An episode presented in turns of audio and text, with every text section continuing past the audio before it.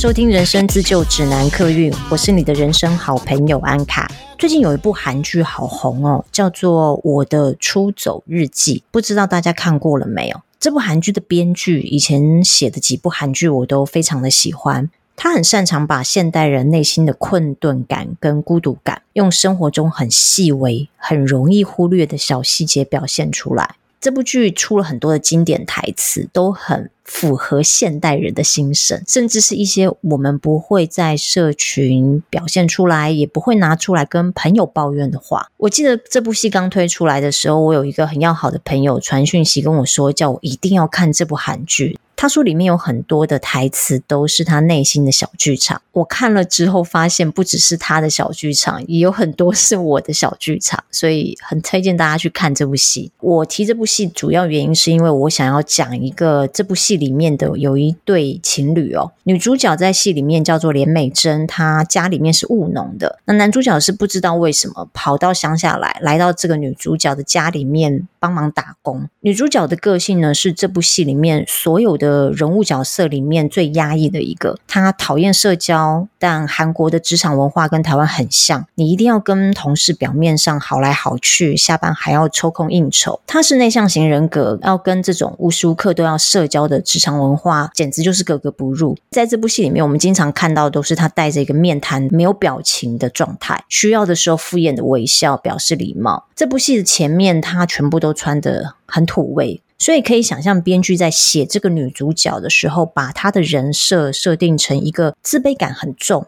那因为自卑感作祟而防卫性也很重的人，存在感也很薄弱，个性很压抑，害怕跟人家起冲突，遇到职场上面的霸凌，还有前男友跟她借钱，看她好欺负，人就跑了，明明有钱也不还给她，她很伤心又很愤怒，可是她连跟人家起冲突的勇气都没有。那有一天，女主角。连美珍就跑去跟具先生说：“我的内心从来没有被填满过，一个又一个的王八蛋，我交往过的人都是王八蛋，所以你崇拜我吧，让我的内心被填满。光是爱情还不够，就崇拜我。”听到这句话的时候，我心里想说：“他在说什么啊？为什么光是爱情还不够？你有喜欢人家你就告白嘛？为什么要讲说要你崇拜我？那到底崇拜是什么？”爱情里需要崇拜吗？后来我反复思考，我发现连美珍的内心世界是非常的贫瘠，也非常的匮乏。当我们无法自爱的时候，我们的内心会一直处于一个匮乏的状态。我们的内心无法自己产出爱的时候，最简单的方式就是向外索讨爱。有些人是会向物质世界索讨。你跟我都遇过一种女生或男生，吃喝要另外一半买单，生活费要另外一半买单，伸手要名牌包，有些大胆一点的要房子、要车子。越匮乏，他要的东西越多。在他们的价值观里面，物质世界里的东西就同等于爱，价值越高，他获得的爱越多。那有些人是精神上的索讨，像连美珍，她要具先生崇拜她。我特地查了一下崇拜定义哦。维基百科是说，崇拜通常是指宗教或信仰上对赞扬、荣耀、虔诚与爱心的特殊举动，也可以指崇拜敬重的人。那这种崇拜呢，也不仅于是在宗教上面，它也可以是指个人的崇拜，例如敬仰的伟人、英雄、政治人物、企业家、发明家、专业人士、爱人，或是你的偶像。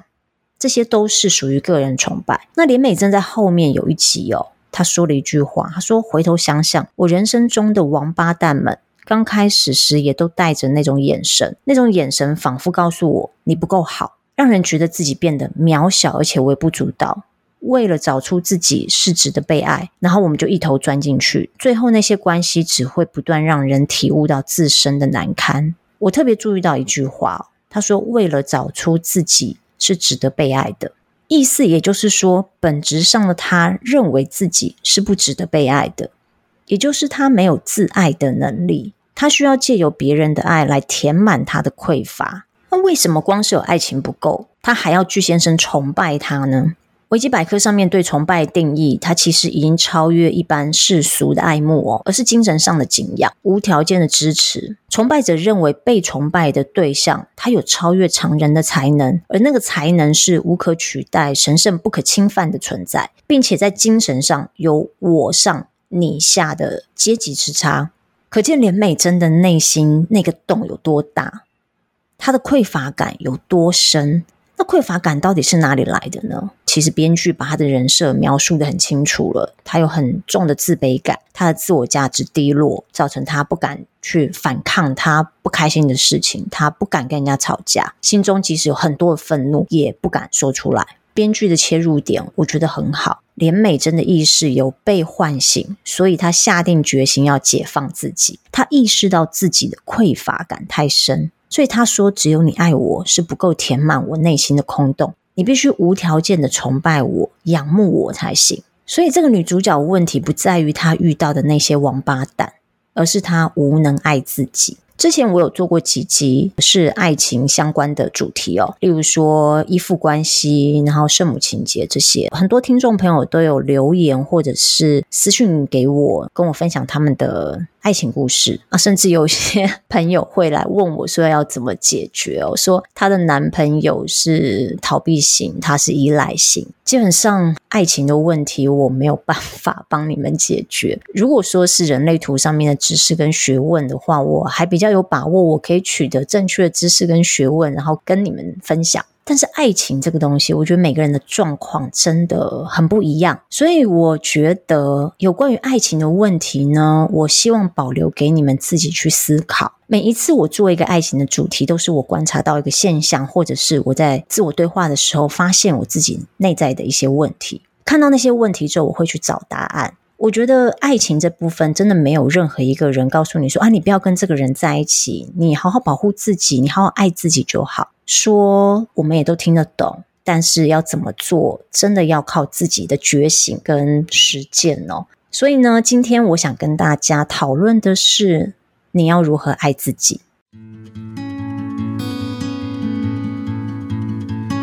这几年我们很强调爱自己哦，很多爱情烦恼的主题哦，探究到最后，其实就是只有一个问题，就是我们懂不懂得爱自己？大家都会说，我们要先爱自己，才有能力去爱别人。我也常常这样告诉别人。有时候我告诉别人，讲完之后，我都会觉得天哪，这个鸡汤文我自己看了，我吞得下去吗？我自己都吞不下去了。那听众朋友，你们真的会因为我告诉你说你要先爱自己，就知道怎么爱自己吗？到底爱自己是什么呢？我们时常分不清自爱、自私与自恋的差别是什么。我们都遇到过一些交往对象，他做的事情或他的行为，在你眼里看起来很自私，但是他却认为那只是他在做自己，意思也就是说，他只是在爱自己而已。你看起来他好像把自己安稳的放在他自己的城墙里，然后你抱怨说：“你这个自私鬼，你眼中只有你自己。”那另外有一些人呢，是把自己塑造成人生胜利组。炫耀自己开跑车，认识上流社会的人，在某大企业做高层，说话中时不时都带着炫富文。但就你的观察，他可能完全没有察觉到自己的行为不仅让人觉得尴尬，甚至你看穿他满口炫富文，都是自卑感衍生的自我膨胀行为。这些自我膨胀行为，也就是自恋，不论是自恋或自私的底层，都是由于没有办法自爱。无能自爱，我们只会不停的感到匮乏，对所有事物都没有安全感。人是这样子的，你越是觉得没有安全感，你越会想要往外抓，抓到什么东西就放进自己的口袋里。有一本书叫《爱无能的世代》，它是二零一七年出版的。我大概也是在二零一七年、二零一八年的时候读过这本书。作者是一位德国的专栏作家，也是网络意见领袖。这本书写了当时他所观察到，在柏林这个先进又时髦的城市里，二十到四十岁之间的男女，他们对于爱情、生活、工作无能为力的状态。虽然这本书已经出版了五年，当时交友软体听的也刚开始流行，但是我觉得他在书里描述当时年轻人普遍自恋而非自爱的心态，跟五年后的现在其实没有太大的差异哦。他说：“我们活在一个自恋的社会里，而自恋是缺乏安全感的一种表现。自恋的人会夸张、膨胀自我形象，刻意忽视自己所有的缺陷跟弱点。那自恋呢，就很像是一个扇面的镜子，这面镜子它永远都只会呈现让人赏心悦目的影像，所以你看了之后，你会觉得自我感觉非常良好。而我们也会把我们想看的自己那一面美好的形象呢，投射在另外一个人身上。所以你最后爱上的那一个人，你觉得是适合自己的人，其实那是假象。其实我们爱上的是自己，所以这个时代是一个自恋的时代。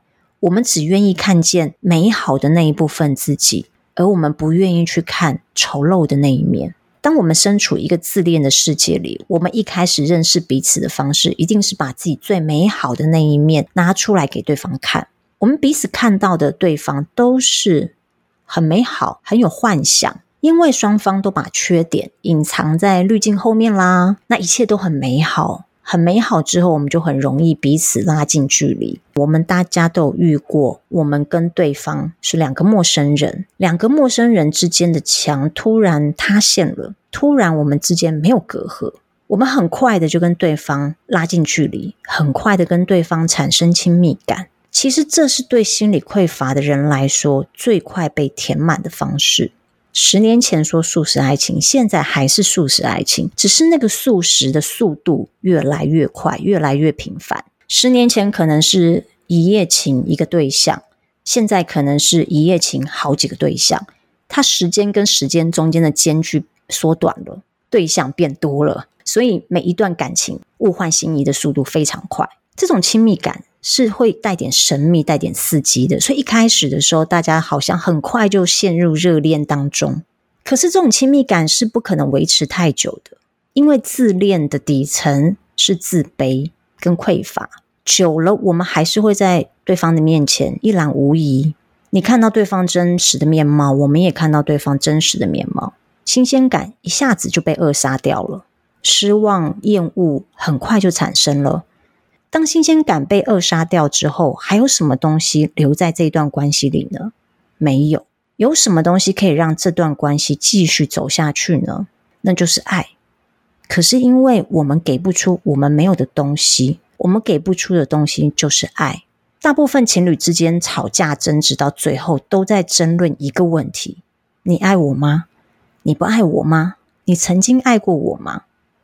在问这个问题的同时，我们都很清楚对方给不出爱，所以我们才会问这个问题。而我们自己也给不出爱。说到底，爱无能的原因是什么？是因为我们没有自己产生爱的能力。这也是我们常听到很多恋爱专家说：“我要先爱自己，才有能力爱人。”这句话是正确的，因为我们给不出我们没有的东西，我们自己都没有爱，怎么付出爱呢？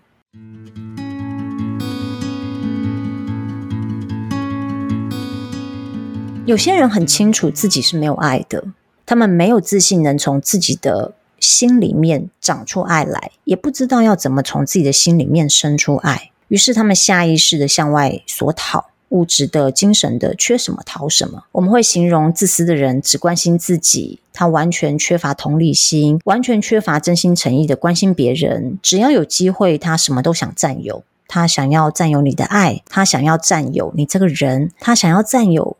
你有的资源，通常他们也只顾自己快乐，不顾他人死活。自私的人呢，他自己的开心快乐才是这个世界上最重要的事。他如果开口请求别人帮忙，别人帮了，他们会沉浸在获得资源的开心里。但是如果换作是别人请求他们帮忙，他们可能会去衡量他帮了这个忙，他可以获得什么，来决定他要不要提供帮助。他们只关心自己的需求，不关心他人的需求，也不会尊重别人的尊严跟完整性。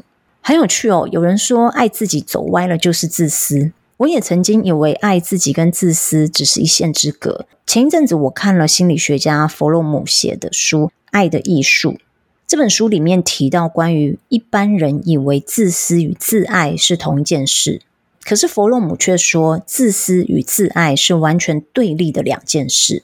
自私的人不是爱自己太多，相反的是，他们爱自己太少了。事实上，这种缺乏对自己的爱和照顾，会让一个人感到空虚跟挫折。这个人一定非常的不快乐。他们看似乎很照顾自己，而且是太过度的照顾自己，但实际上他们其实是非常没有安全感，所以他必须要去拥有很多他眼睛看到的，他感觉到可以给他安全感的东西来填补自己。但实际上，他们只是用一个很笨拙的方式，想掩饰跟补偿，他们没有办法好好的照顾自己。我们会觉得自私的人，他们除了爱自己，是不会有爱别人的能力。但事实上，其实他们不止没有爱别人的能力哦，他们连爱自己的能力都没有。所以我蛮认同弗洛姆说，他们只是很笨拙的想掩饰跟补偿，他们没能好好照顾自己。就像我刚刚说，你觉得自己很匮乏，匮乏引起不安全感，为了消弭不安全感，他们拼命向外搜刮，这是最直接能够填补匮乏感的方式。但是这个方式只是短效药，药效过了，匮乏感还是存在。我知道现在收听节目的你呢，可能是别人眼中的自私鬼，也或许你遇到的对象是自私鬼。但是我们现在都可以理解，我们在感情里不快乐的原因，并不是因为对方是自私鬼，也并不是因为自己是自私鬼，而是因为我们没有爱自己。我们在等着别人来给我们爱，对方在等着我们付出爱。可是两个都没有爱的人，是要怎么彼此相爱呢？弗洛姆说：“爱是一门学问，任何学问都是要经过学习、练习才能不断精进哦。学习也是为了要弥补我们天生不会技能。所以，如果我们把爱当做一堂人生幸福的必修课的话，我们就必须抱着谦卑的心态去学习。说爱自己讲了这么久，到底有多少人真的懂什么是爱自己？我承认我自己对爱自己一知半解。我知道爱自己是必要的。”我也知道爱自己是我必须学习的事情，但是我也还没有完全做到正确的方式去爱自己。我曾经被别人说过，在感情里是自私鬼，但我也遇过比我更夸张的自私鬼。可见这世界上大部分的人都还是在寻找爱自己的方式。如果我们把“爱自己”这三个字拆开来看，“爱”在这句话里面是动词，它是一个行为能力，它是一种活动。自己是受词，受词也就是接受这个行动、接受这个活动的对象。爱这个字是主动动词，而不是被动动词哦。不论我们在讲爱人，或者是被爱，你仔细想想哦，被爱是别人来爱你，那也是别人主动给予你爱。所以，爱这个字不论放在哪里，它都是主动的。请问，给予与接受哪一个是主动呢？当然是给予。所以，爱绝对是给予。可是，我们经常误解，一定要牺牲什么才算给予？一定要从我这里拿出去什么东西才算给予？其实，这个是潜意识下认为给予就等同于自我牺牲。我给出去了这项东西，我就少了这项东西。所以，接受的人应该要帮你把少了的东西补回来。可是，如果你是一个热爱生命并且尊重生命的人，你不会把给予跟牺牲画上等号，你反而会在给予的过程当中体验到，我是强壮的，我透过给予发现自己是丰富的，是有能力的。我因为给予，所以产生满足感，我的生命是充满希望的。那因为我有能力给予，所以你不会在给予的同时感觉自己被剥夺。我举一个例子哦。如果今天我是一个做面包的，我每一天能够做出上万个面包。那如果今天有一个人，他跟我说他肚子很饿，我可不可以给他一个面包？当然没有问题啊！我有上万个面包，而且数量多到我自己都不知道多少。我给他一个面包，我有损失吗？你给了他一个面包，他获得一顿温饱，而你在给予他这个面包的过程当中，你获得的东西绝对不是只有他说的感谢。会觉得自己是有能力的，因为我有能力做上万个面包，甚至数不清的面包，所以我给一个面包出去是没有关系的，我是不会有任何损失的，而且我会觉得我很丰足，我甚至会觉得我的生命是有活力的。透过给予这个行为，我能获得的是我强壮我自己，我对自己产生了自信心。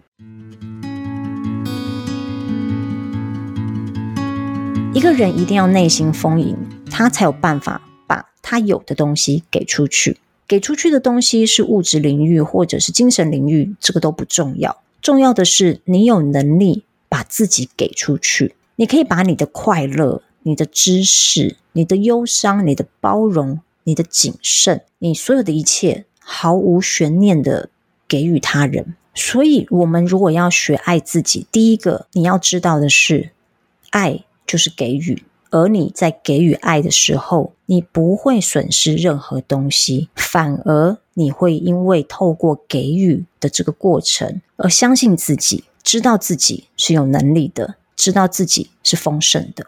弗洛姆还说呢，爱能唤起爱，无能去爱，也就等同是缺乏去唤起爱的能力。这个说法让我想到去年我生日的时候，我突发奇想。做了一个许愿的活动，我在脸书上面说，因为疫情，我不打算过生日，但是我有个小小的愿望，就是希望我的朋友们呢，能把给我的生日祝福转送给我在山上长期喂养的那些流浪猫，大家随喜捐钱，然后大家不要有压力。你们想捐多少就捐多少，主要的募款费用就是会用来帮猫咪买罐头、买饲料跟买保养品。其实我从来没有做过募款这件事，我一直觉得那是我个人的责任，我愿意去照顾他们，那所以我就是出我自己的力气哦。可是那一次我不知道为什么，我有了一个起心动念，帮大家把这些爱心收集起来给这些流浪猫。出乎我意料之外，参与的朋友非常多。那让我很感动的是哦，有一些朋友其实已经很久没有联络了。那甚至有一些脸书上的朋友，我们也只有一面之缘哦。他们也愿意参与这个活动，把给我的生日祝福化成爱心，转送给这些流浪猫。对我来说，这是一个善的循环，也是一个爱的循环。这件事刚好就呼应到弗洛姆说：“爱能唤起爱。”我对流浪猫的爱心呢，唤起了更多人的爱心。所以我觉得爱是给予，这一点是毋庸置疑的。它并不会让你有任何损失，而且我相信，不论你是不是自私鬼，你一定都曾经给予过别人爱的时候，感觉到自己是有能力的。因为有能力而产生自信，我认为这个逻辑很重要。自私多半是对自己没有自信、没有安全感。如果我们透过给予他人爱，而产生自信心的话，久而久之，一点一点，我们就可以建立起我们自己的自信心了。接下来，我们来看看爱要透过什么方式给予呢？在弗洛姆《爱的艺术》这本书里面，他有提到爱有四个基本元素，这四个基本元素都包含在爱的里面。这四个元素是照顾、责任、尊重跟了解。首先，我们来聊聊照顾。照顾，我想是四个元素里面最基本也很本能的行为。不论你爱的是花草、动物、大自然，还是人，你爱他，你就会主动的想要关心他。有些人他可以把他的后花园照顾得非常好，百花齐开。可是有些人的植物哦怎么种都黄掉、枯萎掉。那你要说谁比较爱花呢？绝对是花园很美的那一位啊！因为你爱它，所以你会花时间去研究它什么时候需要浇水，你也会去观察它现在状态是缺水还是太阳太大了。因为爱，所以你会愿意把你的时间放在这上面，你会愿意花时间照顾。同样的，如果一个人他嘴里说很爱你，但他却不愿意在你生病的时候照顾你，甚至在日常生活当中，你也看不到他有多那么一份的照顾。他绝对没有他嘴里说的那样爱你。我们如果真心爱一个人，当我们得知他受伤或生病，当下一定会非常心疼，甚至希望帮他分担他的痛苦。照顾就是帮心爱的人分担痛苦的方式。接下来是负责任。负责任有两种，一种是自愿，一种是非自愿。可是，在爱里面的负责任，它绝对是完全自愿的行为。我举个简单例子：弃养宠物是不负责任的行为。如果你爱你的宠物，我相信你会自愿负责它的一辈子。负责任这件事情是逼不来的。会弃养宠物的人，也就是他不愿意负起照顾它的责任。如果不愿意负起照顾它的责任，那怎么会有爱呢？所以，爱的行为里一定包含了负责任。再来是尊重。我们爱一个人，如果只有责任感跟照顾的话，是很容易变质成控制跟占有的。所以，我们要懂得尊重他人的个体性，还有他原本的样貌。尊重就是我愿意照你原本的样子跟你相处，我愿意让你照着本性去生长。我们经常会听到以爱为名的操控，例如因为我爱你，所以我希望你变好，可不可以照我的建议去改变你自己呢？对方如果被迫改变自己，甚至是因为不想失去你而改变自己，这种改变只是表面的。我们要理解，人都有缺点跟弱点，人也有自己可以忍受跟不能忍受的事情，并不是说你要照单全收才表示爱这个人。如果他惯性劈腿，你还照单全收，那你是一个无法自爱的人，因为你不疼惜自己，让别人伤害你，这个就不是尊重哦。尊重是你尊重对方的自由意志，例如你希望另外一半学会游泳，这样你们才可以夏天到了一起去海边玩。但是对方不仅不会游泳，他还对游泳没有兴趣。这个时候你就不能够说，为了我们两个可以一起开心，所以你去学游泳，这就是不尊重对方的自由意志。第四个爱的元素是了解对方。弗洛姆说，了解如果不是以照顾为动机的话，它是空洞的。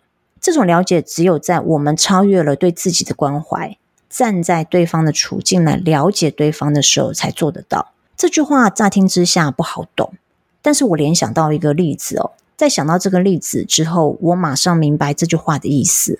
我的外婆她还在世的时候，她因为中风，呃，卧床了大概有十二、十三年吧。外婆一中风，几乎是植物人的状态，她没有办法动，但是她的生理需求还是有的。她会觉得痛，她会觉得痒，她会觉得不舒服，但是她没有办法表达。所以，当我们家人在照顾她的时候，一定要很了解她的需求跟状态。我记得有一次，她的眉心皱起来好多天，表情痛苦了好多天。可是我们帮他初步量体温、血压都正常，所以不知道他到底哪里身体不舒服哦。这个时候，我妈突然说：“外婆可能有蛀牙哦。”然后我们就把外婆嘴巴打开来看。果然有一颗牙齿快掉了，我们赶快带去医院请医生处理哦。如果我们没有把我们自己当做外婆去了解她的感受，我们就不会发现她牙齿痛。可是为什么我们要了解她呢？因为我们要照顾他，所以照顾是了解的动机。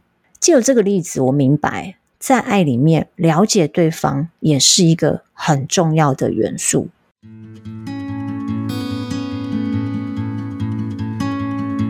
有些朋友会跟我说，他不知道怎么爱自己。那有些朋友呢，他是不会说出来，但是我看得出来，他不知道怎么爱自己。到底我们有没有爱自己的能力呢？绝对有的。只要我们有了爱，就绝对有爱自己的能力。而我们有没有爱呢？我觉得是有的。再无恶不赦的人，他都会有一个爱的对象。这个对象可能是他的情人、爸妈、小孩、宠物、朋友。就算不是这么亲的人，偶像也可以吧？既然你可以爱这个对象，就没有理由无法爱自己，因为你自己就包括在这个爱里面。我知道这样讲很抽象，我们来练习一下，回想一下刚刚说的爱的四个元素，你有没有曾经或直到现在，你有没有对任何人，偶像也好，动物也好，你给予过这四个元素的其中一项？如果有的话，请你写下来，对象是谁？是你的小孩还是你的另一半？再来写下你爱他们的方式。以我为例哦，我写下这句话的组合是：我爱我的猫咪，我照顾他们的三餐，我保证他们不会饿肚子，我负责他们的健康，我会带他们去做健康检查，我尊重他们的自由意志，所以我睡觉从来不关门，整间屋子都是他们的运动场。我去了解他们的个性，是为了给他们更好的生活品质。我想要知道他们在什么样子的照顾之下会觉得很开心。当你写完你自己的组合之后，请把你写的这个对象，像我的话，我的对象是猫咪，你把这个对象换成自己的名字，你来检视一下你有没有爱自己。像我刚刚的例子，我三餐有没有好好吃饭？我有没有为了自己的健康去做身体健康检查？我有没有尊重我的自由意志？我不会为了莫名的担忧限制了自己的活动。我有没有充分了解我自己呢？我有没有为了让自己每天过得开心而去了解我自己呢？做完这个练习呢，不会让你马上学会爱自己，但是做这个练习的目的是要让你知道，你有能力爱别人。你也有能力爱自己。如何爱自己呢？你就先看看自己给予爱的方式，你用这个同样的方式去对待自己，那就是爱自己了，就这么简单。我的出走日记呢，女主角在最后 ending 的时候，她说了一句话，他说：“觉得自己很讨人喜爱，因为心里全是爱，所以我能感受到的也只有爱。”最后呢，我希望大家有一天不需要被崇拜，自己也能成为自己的爱。这就是今天我自己分享如何爱自己，因为我自己也觉得自己有这个问题哦，所以我去做了一些功课，做了一些反思。那弗洛姆的《爱的艺术》这本书，我很推荐大家去看。我觉得这本书第一次看的时候，你可能会觉得它有点饶舌，而且不会读完一句话之后马上了解它背后的意思。所以这本书可以多看几次，借由看这本书，了解自己一直以来对爱的想法、对爱的态度，我们才有机会。去调整自己，我们才有机会让自己长出爱的能力，不仅能够爱自己，也能够爱这个世界。好，这就是我今天的分享。最后还是要工商服务一下，如果你是第一次听到我的节目，不管你是在哪一个频道听到，都请你按下订阅。如果你很喜欢我的节目呢，麻烦你一定要帮我五颗星划过去。另外，我有各种社群平台。如果你常习惯用 Facebook 的话，我们有不公开的私密社团。那如果你习惯用 IG 的话呢，我也会在 IG 上面，你可以留言私讯我，我都会回复给你们。只是速度可能不会那么快，因为我也有很多我自己生活上面需要去呃每天要做的事情。如果你觉得这一集很实用，请你不吝啬的分享给你身边需要的朋友。非常感谢大家的收听，我们的节目今天就到这边结束喽，我们下次见，拜拜。